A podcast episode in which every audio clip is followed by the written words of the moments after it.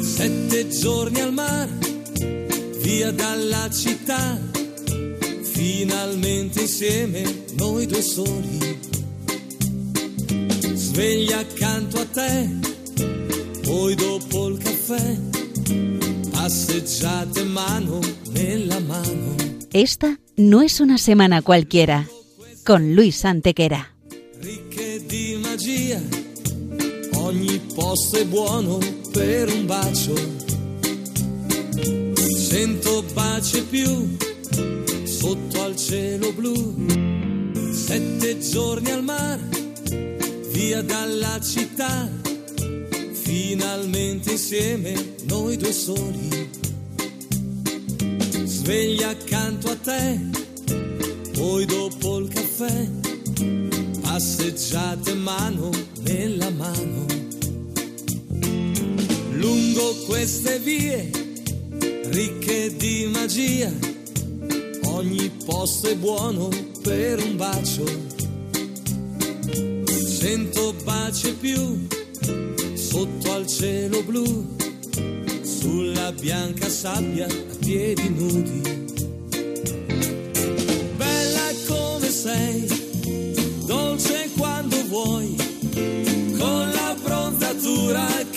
dona mai. Paura.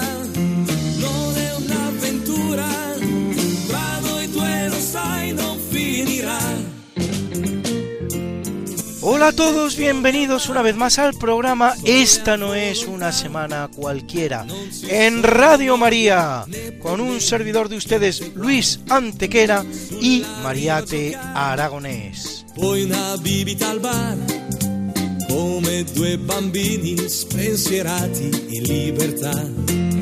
Claro que sí, Luis. La cadena de radio que se escucha en cualquier parte del país. Que la radio de tu coche ya no coge ninguna cadena porque te hallas en el lugar más recóndito de España, donde no llegan ni las ondas. Dale una oportunidad a María. María no defrauda nunca. C'è solo la voglia di stare sempre insieme a te.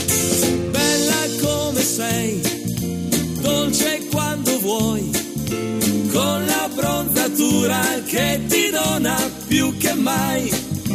Non aver paura, non è un'avventura, tra noi due lo sai non finirà. Comienza Esta no es una semana cualquiera, el programa que dirige Luis Antequera.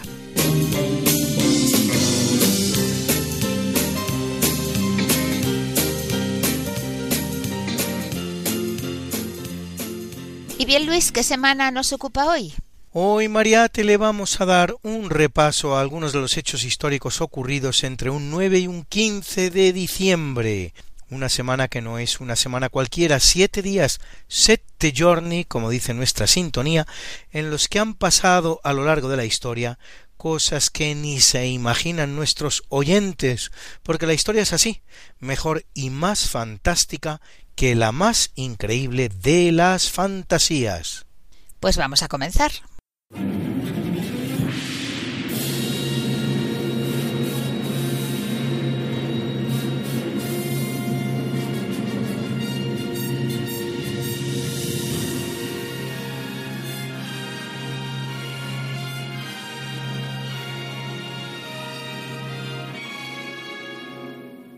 Y lo hacemos en 536 cuando el general Belisario conquista Roma a los ostrogodos para el imperio bizantino en el que reina Justiniano.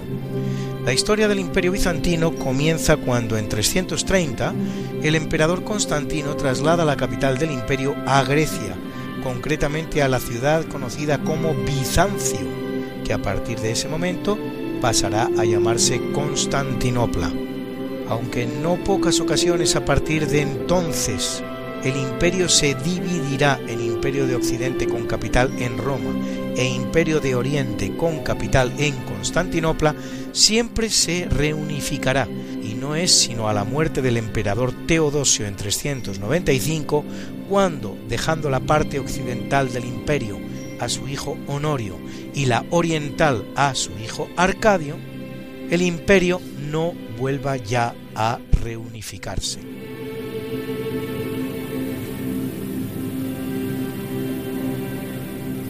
En 476 el Imperio Romano de Occidente cae definitivamente en manos bárbaras, no quedando más restos de él que la parte oriental que abarca las actuales Grecia, Turquía, Asia Menor, Siria, Palestina, Egipto y Libia.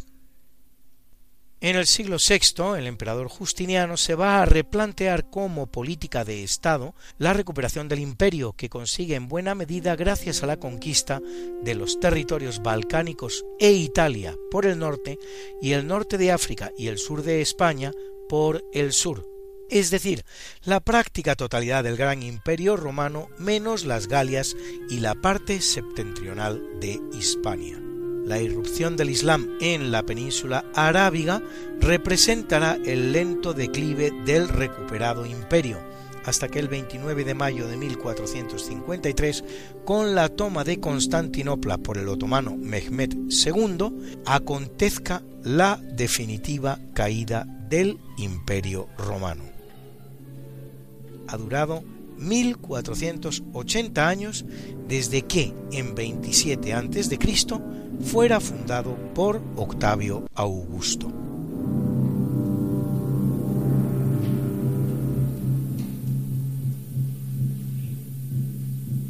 En 1294, para retornar a su vida de ermitaño, Pietro Angeleri di Murrone, más conocido como Celestino V, centésimo nonagésimo segundo Papa de la Iglesia Católica, aplica de la silla de Pedro, tras un breve pontificado de apenas cinco meses y nueve días, en el que es uno de los casos más claros de abdicación papal voluntaria en la historia de la Iglesia. De Celestino V se habló mucho, como es natural, cuando se produjo la sonada abdicación papal de Benedicto XVI, pero ni la de Celestino ni la de Benedicto son las únicas que la historia registra, y aunque cada una es completamente distinta y se encuadra en contextos muy diferentes, son precedentes más o menos claros de abdicación o renuncia papal, los de San Ponciano, San Silverio, San Martín I, Gregorio XII, Juan XII o León VIII, entre otros.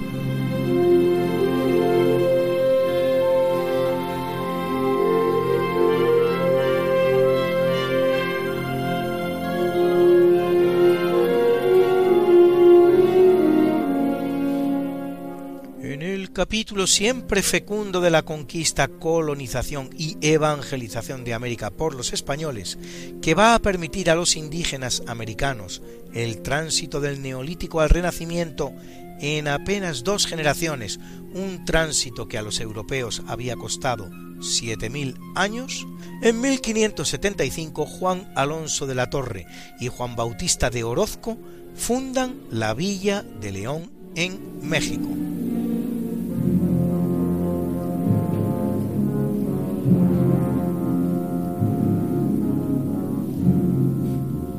En 1523 llega a Acapulco la expedición de Juan Rodríguez de Villafuerte, que bautiza la bahía con el nombre de Santa Lucía, la Santa del Día. Y en 1540, en la misma fecha, el también español Pedro de Valdivia llega al Valle del Mapocho, actual Santiago de Chile, y bautiza el cerro allí existente, ¿con qué nombre? Pues eso,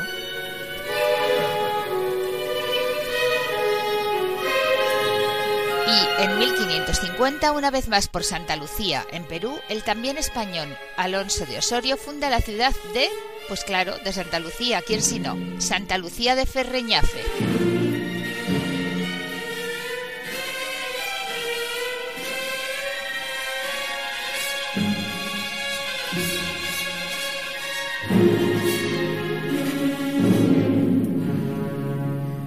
1602 el marino español Sebastián Vizcaíno fondea su fragata en una bahía en la actual California, fundando el puerto que en honor al virrey Gaspar de Zúñiga se llamará de Monterrey. Curioso, porque no es Monte Virrey, sino Monte Rey, haciendo posible todos ellos y muchos más tres siglos de Pax Hispana sin precedentes en la historia americana, que conocerá, una vez que España abandone el escenario, más de un centenar de conflictos tanto civiles como entre vecinos.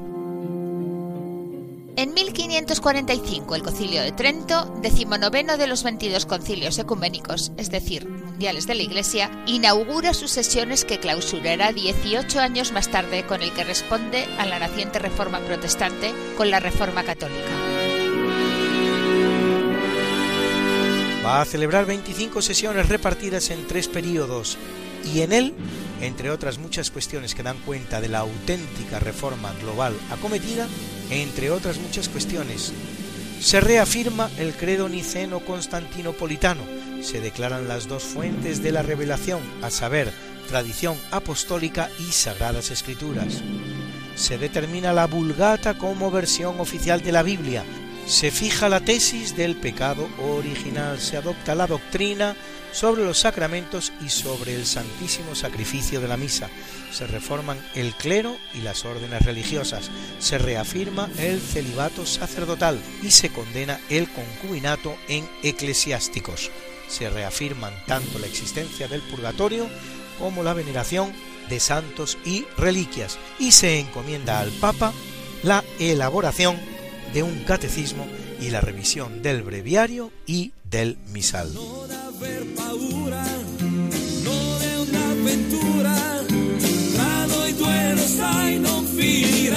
Esta no es una semana cualquiera.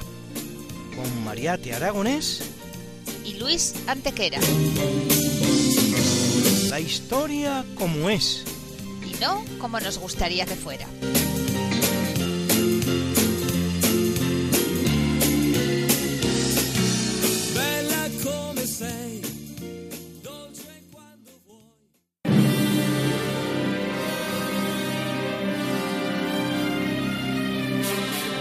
1688, la llamada Revolución Gloriosa derroca a Jacobo II Estuardo, que aunque católico, de hecho el último rey católico de Inglaterra, no retorna el reino al catolicismo como si hiciera en cambio María I Tudor, última reina católica antes de Jacobo II. Para salvar la vida, Jaime II o Jacobo II, que lo mismo da que da lo mismo, escapa a Francia y le sucede en el trono su hija María, protestante y casada con el protestante Guillermo de Orange, organizador de la Revolución, el cual va a reinar en Inglaterra como Guillermo III, y todo ello en detrimento del mejor derecho de Jacobo III, hijo varón de Jacobo II, descartado del trono por su condición católica.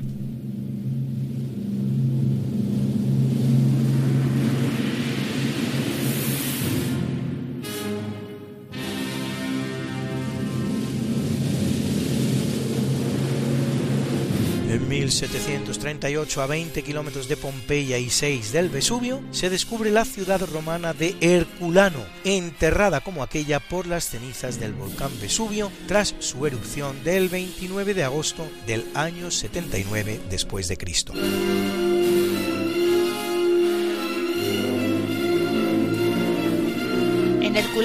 Por su cercanía, se producirá una rápida corriente piroclástica de elevadísima temperatura, de 400 a 500 grados, que matará a las personas ipso facto, produciendo que cerebro y vísceras hiervan y estalle el cráneo, reduciéndolas inmediatamente a huesos.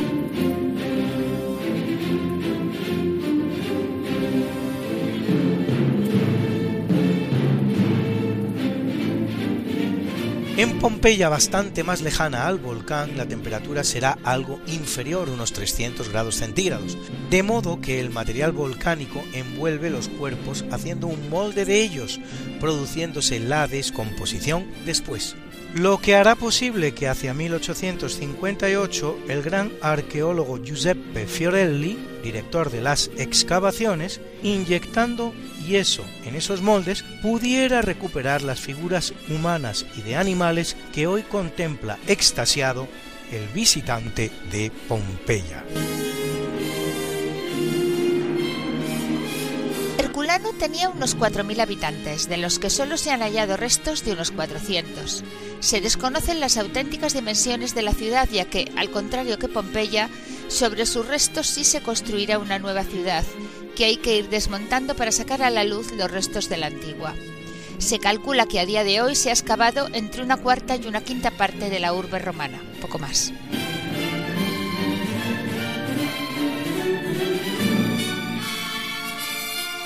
En 1792, en la Convención Nacional Francesa, comienza el juicio contra el rey Luis XVI de Francia, acusado de traición. Tras algo más de un mes, el 19 de enero de 1793, el rey es condenado a muerte y el 21 guillotinado. La decisión de guillotinar a Luis XVI se tomará por un solo voto de diferencia, dándose la paradójica circunstancia de que entre los que votan favorablemente su ejecución se halla su propio primo, Luis Felipe de Orleans, el famoso Philippe Egalité, Felipe Igualdad. En uno de esos extraños casos de poética justicia terrenal que casi nunca se producen, Luis Felipe será guillotinado en el curso de la misma revolución, solo un año después que lo fuera el primo al que él mandara a la guillotina con su voto.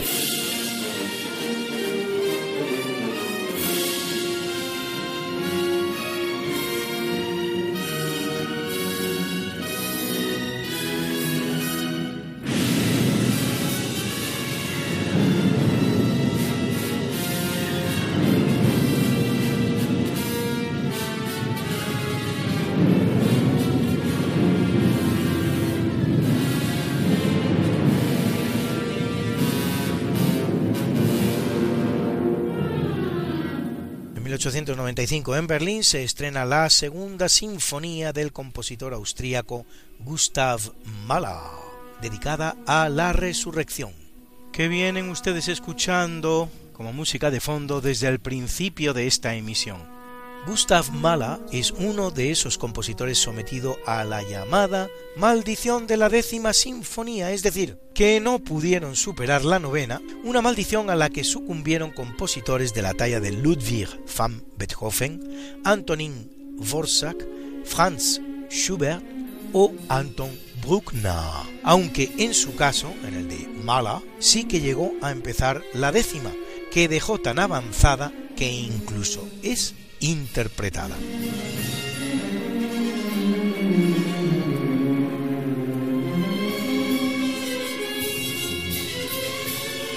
Nacido judío, Mahler se convertirá al cristianismo, siendo acusado de hacerlo para acceder a posiciones como la de director de la Ópera de Viena, que difícilmente habría conseguido sin convertirse.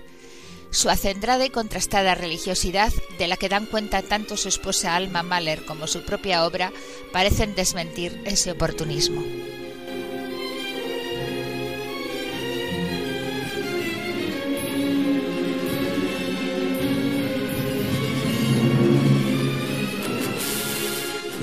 1901, en Terranova, en Canadá, el físico italiano Guglielmo Marconi recibe la primera transmisión de Morse entre dos continentes. La señal que le envían desde Inglaterra, la letra M de Marconi en código Morse, dos rayas, ha cruzado el Océano Atlántico desde Cornualles, en el Reino Unido, a unos 3.200 kilómetros de distancia.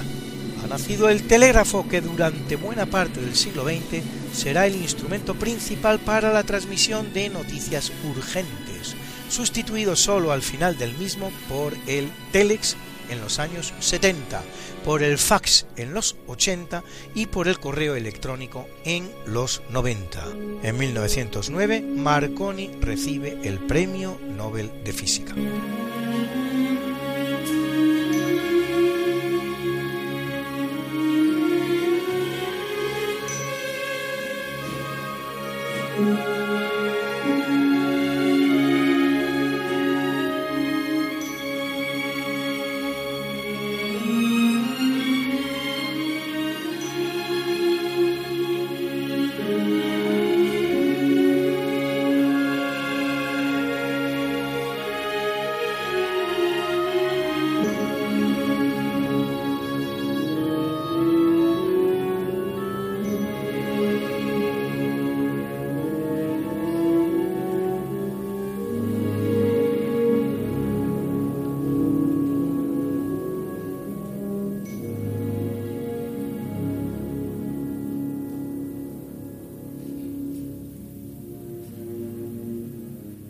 pues de noveles va, en 1904 el dramaturgo José de Chegaray obtiene el primer premio Nobel concedido en español, el de literatura. Y eso que más que literato Echegaray merecería ser recordado como matemático, el mayor matemático español del siglo XIX para muchos. De hecho, será varias veces presidente de la Real Academia de Ciencias Exactas, Físicas y Naturales. No obstante, escribe 67 obras de teatro, 34 de ellas en verso, entre las cuales títulos como Mariana o El hijo de Don Juan, y varias decenas de ensayos literarios y científicos. Un verdadero polígrafo. Dos años después de Echegaray, Ramón y Cajal recibirá el segundo Nobel español, en este caso en medicina. Luego vendrán otros seis Nobel hispanos, cinco en literatura, Jacinto Benavente, Juan Ramón Jiménez, Vicente Alexandre, Camilo José Cela y Mario Vargas Llosa, y uno más en medicina, Severo Ochoa. Fue eterno candidato a un Nobel que nunca recibió poco como el argentino Jorge Luis Borges, don Benito Pérez Galdós.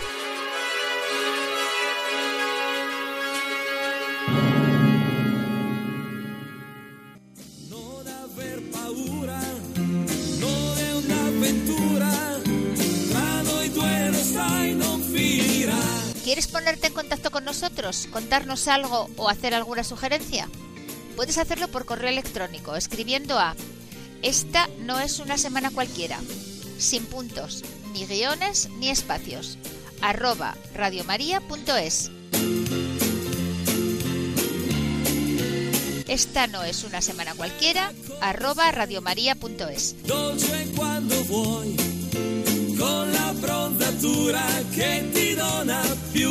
Será un placer recibir tus noticias y conocer tus inquietudes.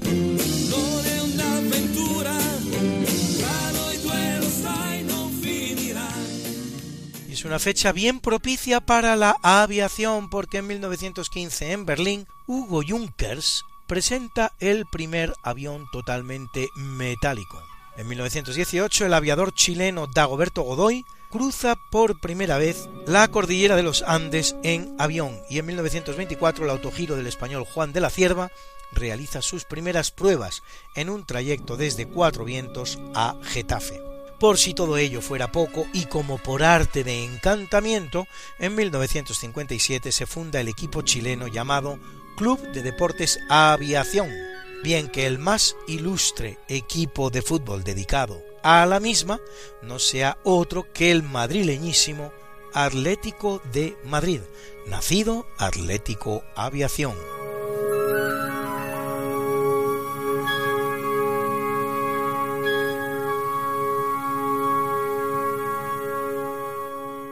En 1925, con motivo del 16 centenario del Concilio Ecuménico de Nicea, que proclama la consustancialidad del Hijo unigénito con el Padre e incluye en el credo las palabras y su reino no tendrá fin, mediante la encíclica Quas Primas, el Papa Pío XII introduce la solemnidad de Jesucristo Rey del Universo, generalmente conocida como de Cristo Rey. Aunque Pío XII mandó celebrarla el último domingo de octubre, a partir del Concilio Vaticano II se celebra el último domingo del año litúrgico del rito romano. Por lo tanto, entre el 20 y el 26 de noviembre, pues después con el Adviento entra un nuevo año litúrgico.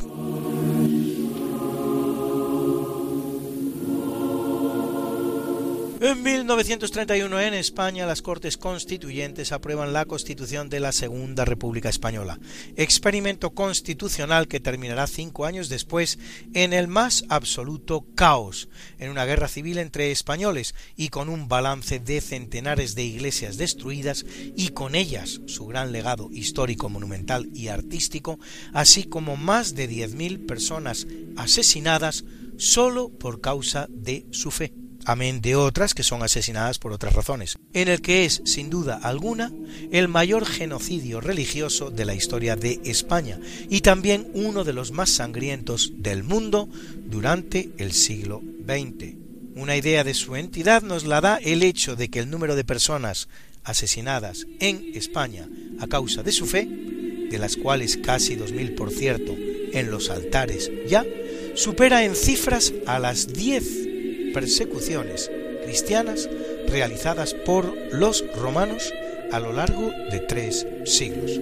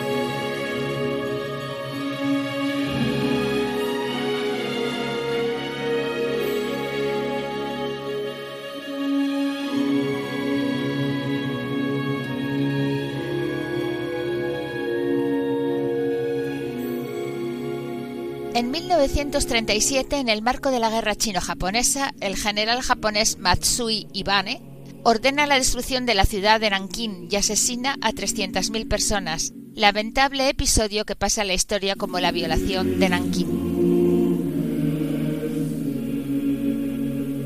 Al finalizar la Segunda Guerra Mundial, el general Matsui será declarado culpable de crímenes de guerra por el Tribunal Militar Internacional para el Lejano Oriente, los llamados juicios de Tokio, el equivalente japonés de los juicios de Nuremberg para los criminales nazis, creado en 1946 y disuelto en 1948. El tribunal pronunciará siete condenas a muerte por ahorcamiento, entre las cuales la del propio general Matsui, y 16 prisiones perpetuas. Si bien a finales de los años 50, a diferencia de lo ocurrido con los prisioneros alemanes, todos los condenados habían sido indultados.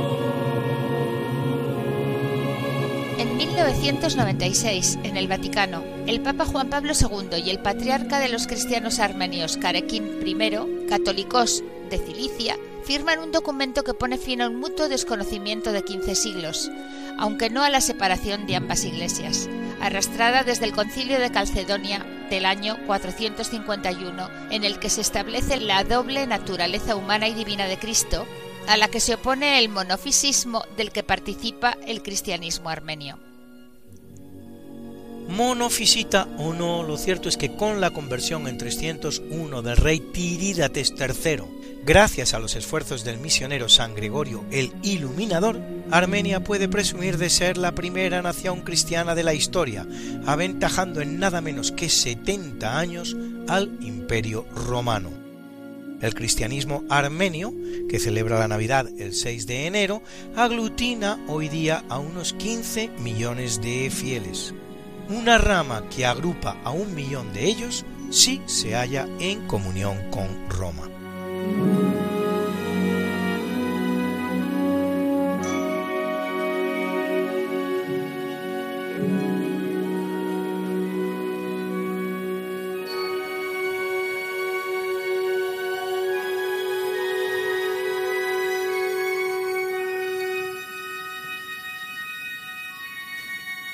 Radio María es un hermoso proyecto radiofónico de inspiración cristiana que atiende a la búsqueda de la verdad.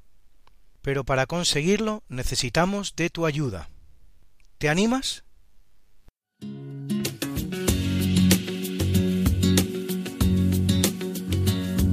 Al comenzar el Adviento, para prepararnos a recibir a Jesús, queremos daros las gracias a todos los oyentes, voluntarios y bienhechores que en este año tan difícil nos habéis ayudado con vuestra oración, mensajes de ánimo y donativos.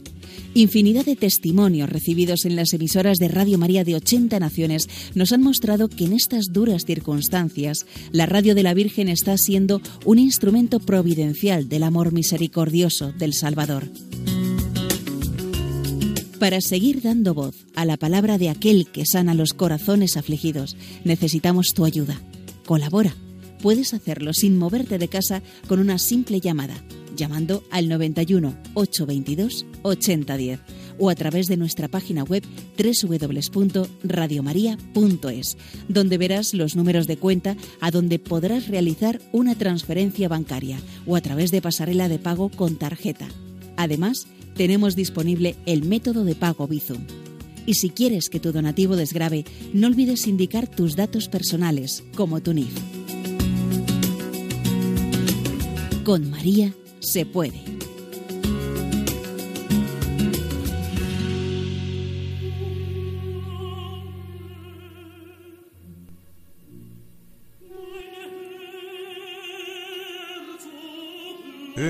Capítulo del natalicio nace en 1475 Giovanni di Lorenzo de Medici, más conocido como León X, vicentésimo décimo séptimo papa de la Iglesia Católica, que lo es ocho años, hijo de Lorenzo el Magnífico de Florencia, ciudad que gobernaba antes de su elección y que al acceder a la silla de Pedro cederá a su hermano Lorenzo II.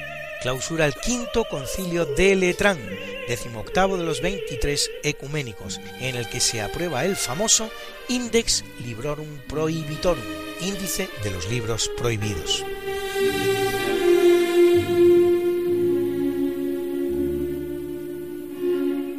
Y en 1521, Sereco Peric, más conocido como Sisto V, vicentésimo vigésimo séptimo papa de la Iglesia Católica, que lo es durante cinco años, franciscano de origen croata, recordado por su piedad, que emite una larga serie de ordenanzas para moderar las desmesuradas costumbres de sus súbditos romanos en lo relativo a juego, aborto, adulterio, prostitución, etc., y prepara la definitiva edición de la Biblia Vulgata, que se llamará en su honor Sisto Clementina y será la oficial de la Iglesia.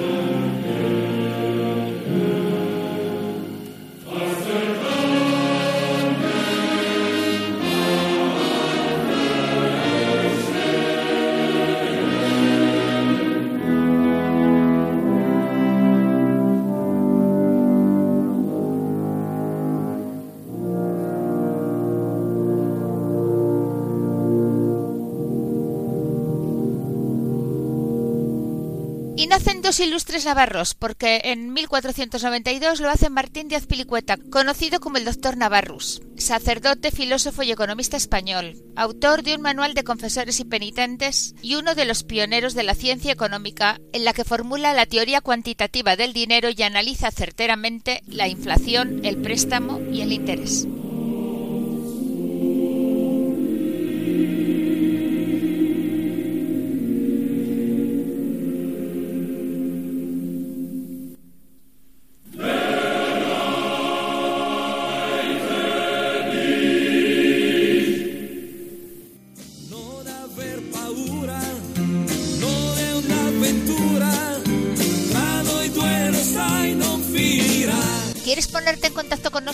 Contarnos algo o hacer alguna sugerencia? Puedes hacerlo por correo electrónico escribiendo a Esta no es una semana cualquiera, sin puntos, ni guiones ni espacios, arroba radiomaria.es. Esta no es una semana cualquiera, arroba radiomaria.es.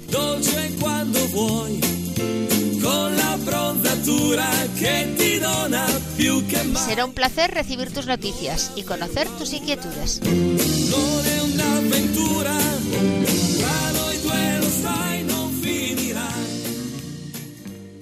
Y en 1553 nace en Po, en la Navarra ultrapirenaica o francesa, Enrique de Borbón, rey de Navarra desde 1572 como Enrique III y rey de Francia desde 1589 como Enrique IV, primero de la Casa de Borbón, monarca muy popular recordado por su frase Paris bien vaut une messe, París bien vale una misa, para justificar su conversión al catolicismo, pero también y no menos por la que dice, en casa de cada francés, el domingo pollo.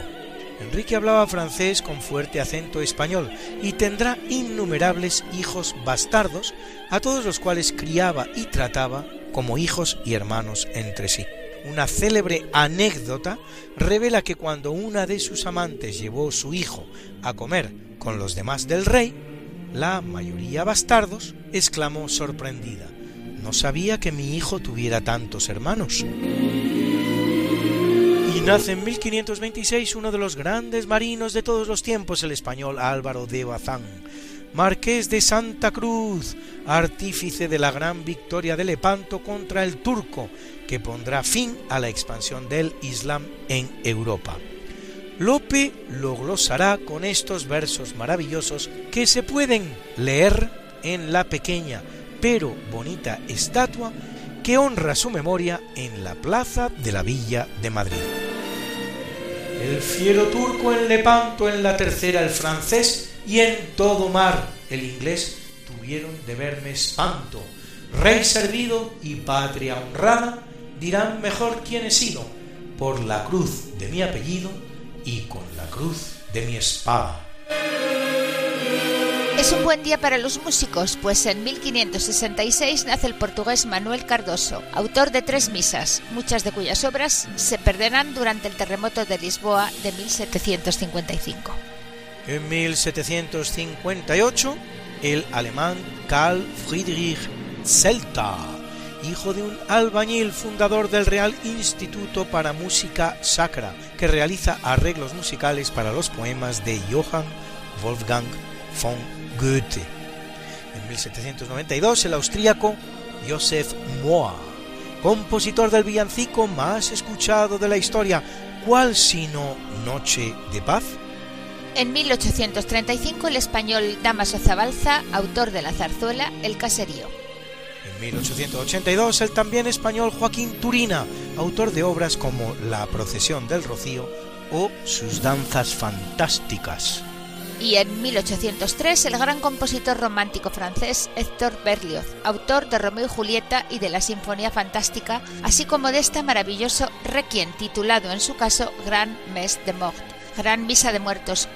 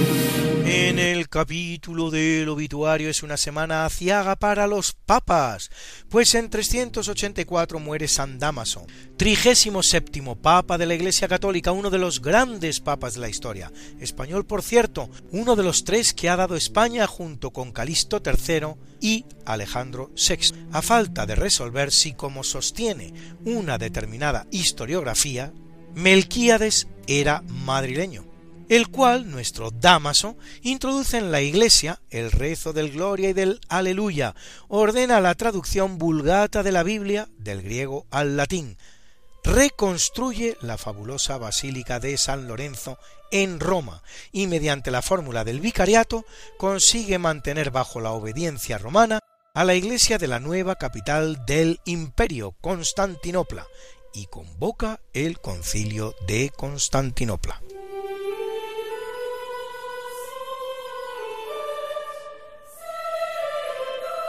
En 1124 muere el francés Guido de Borgoña, más conocido como Calixto II, centésimo sesagésimo segundo Papa de la Iglesia Católica, que lo es cinco años, hermano por cierto de Raimundo de Borgoña, que casado con doña Urraca I de Castilla, introduce en España la dinastía de los Borgoña, la cual reinará hasta ser reemplazada en el trono por los Augsburgo, en la persona de Carlos I, en el siglo XVI Calisto hará frente al antipapa Gregorio VIII y tras desalojarlo de Roma convoca el primer concilio de Letrán, noveno de los ecuménicos y primero de los celebrados en Occidente, el cual impone el celibato sacerdotal.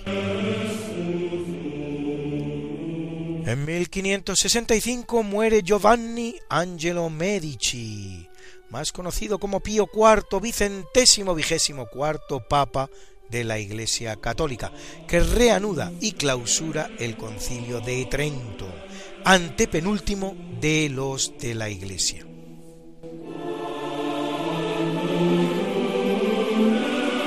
y en 1669 lo hace Giulio Rospigliosi, vicentésimo trigésimo octavo papa de la Iglesia Católica bajo el nombre de Clemente IX, que termina la construcción de la columnata de Bernini e importante autor, por cierto, de libretos operísticos, buen amigo de grandes autores españoles como Lope de Vega o Calderón de la Barca.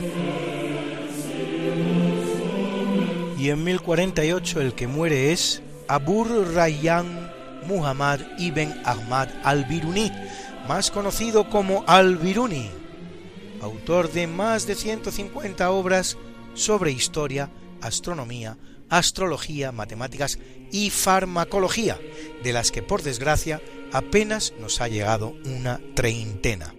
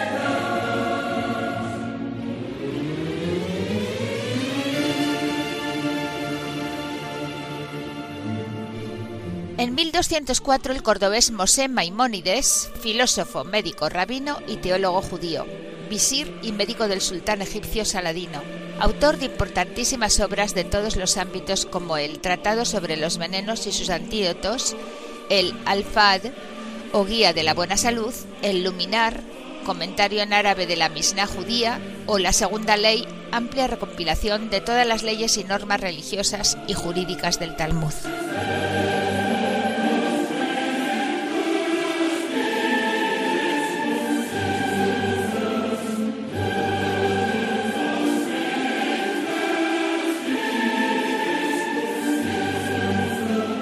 Muere en 1213 Juan de Mata, fundador de la Orden de la Santísima Trinidad para la redención de cautivos, generalmente conocida como Orden de los Trinitarios. El Papa Inocencio III aprueba la regla, entrega a Juan de Mata una carta dirigida al rey de Marruecos, con la que Juan realiza su primera redención de cautivos y le dona una abadía cisterciense, cerca del Coliseo romano, Santo Tomás Informis, que el santo convierte en hospital para cautivos. El panorama que toca vivir a Juan, hijo probablemente de un español, aunque no se sepa a ciencia cierta, viene dominado por el enfrentamiento entre cristianos y musulmanes que genera un número ingente de cautivos y esclavos. En Tierra Santa, Saladino vence a los cristianos en Atín y toma Jerusalén. En España, una nueva invasión musulmana, la de los almohades, supone un serio revés para una reconquista que ha cumplido ya más de cuatro siglos y aún habrá de cumplir otros tres y medio. Y en 1466 muere Donato di Niccolo di Bettobardi, conocido como Donatello, Donatito en español, escultor florentino cuyo bellísimo David de formas semifemeninas, realizado en bronce cuando apenas tenía 23 años de edad, consideran muchos el arranque del Renacimiento. Autor de la decoración escultórica de la sacristía vieja, la capilla funeraria de los Medici, con la maravillosa puerta de los apóstoles.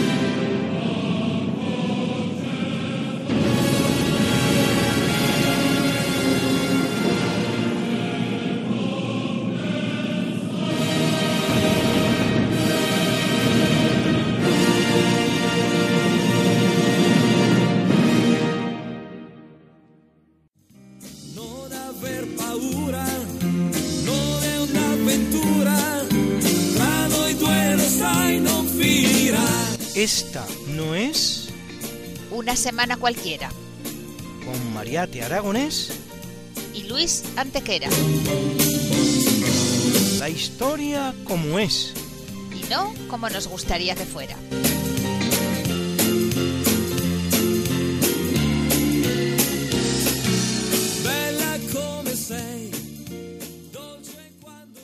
En 1474 el que muere es Enrique de Trastámara. Más conocido como Enrique IV, llamado por algunos el Impotente, durante cuyo largo reinado de 20 años casa dos veces, con Blanca de Navarra, matrimonio que se ha anulado por no consumado, y con Juana de Portugal, la cual dará a luz una niña, Juana, conocida como la Beltraneja, por la posible paternidad del válido Beltrán de la Cueva.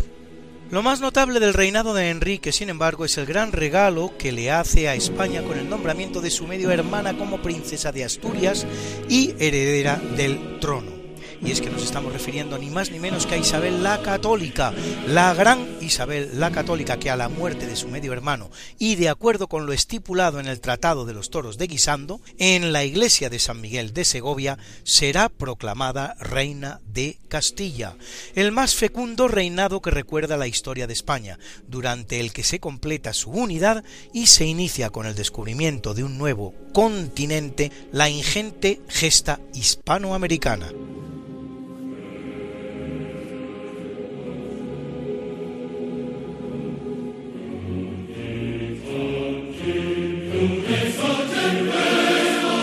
Y en 1945, ejecutados en la horca, mueren 11 de los 45 imputados en los juicios de Bergen-Belsen, en los que un tribunal británico investiga y condena los delitos relacionados con los campos de exterminio de Auschwitz, Bergen-Belsen y Ravensbrück, entre los cuales llamativamente tres mujeres, Irma Grese, conocida como la Bella Bestia, Elisabeth Fülkenrath y Johanna Bormann.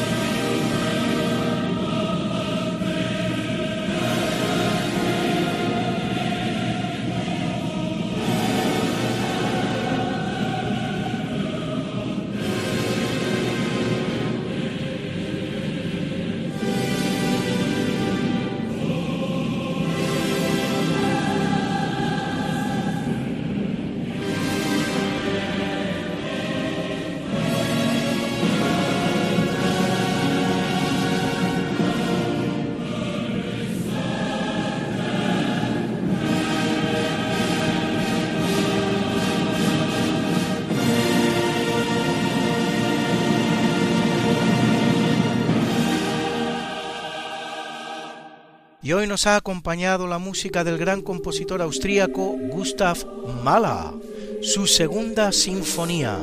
Era la soprano la israelí Sylvia Greenberg. Interpretaba The Israel Philharmonic Orchestra, dirigida por Zubin Mehta.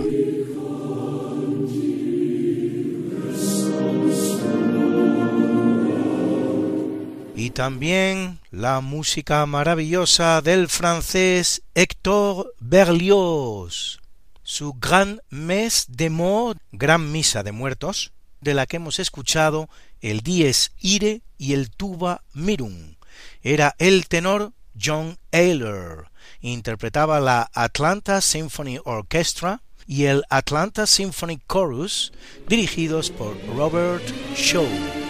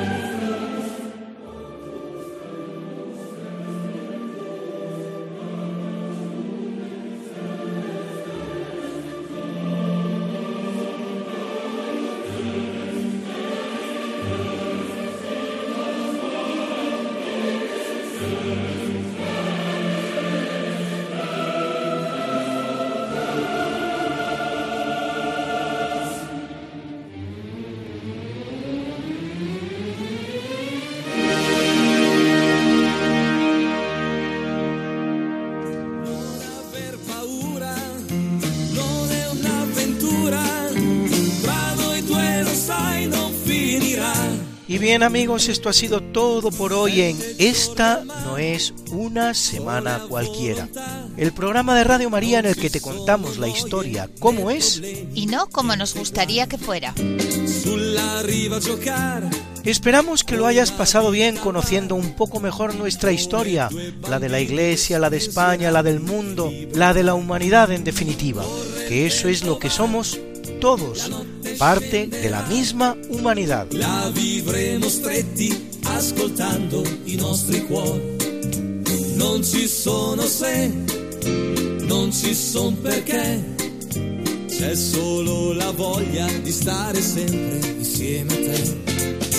Bella come sei, dolce quando vuoi, con la bronzatura che ti dona più che mai non aver paura, non è un'avventura, tra noi due lo sai non finirá.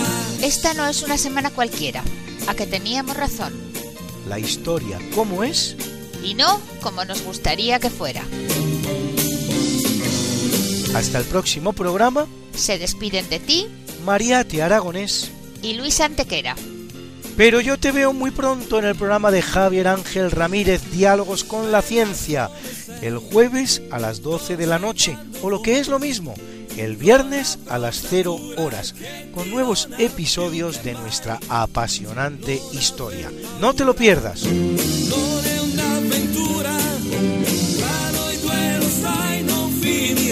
Hasta pronto.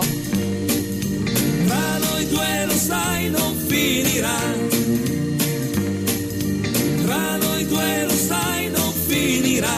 Sette giorni al mare, via dalla città, finalmente insieme noi due soli. Sveglia accanto a te, poi dopo il caffè, passeggiate mano nella mano.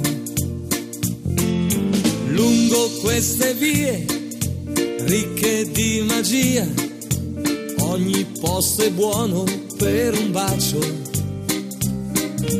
Cento baci più sotto al cielo blu, sulla bianca sabbia a piedi nudi. Finaliza en Radio María. Esta no es una semana cualquiera. Con Luis Antequera. Con la bronzatura che ti dona più che mai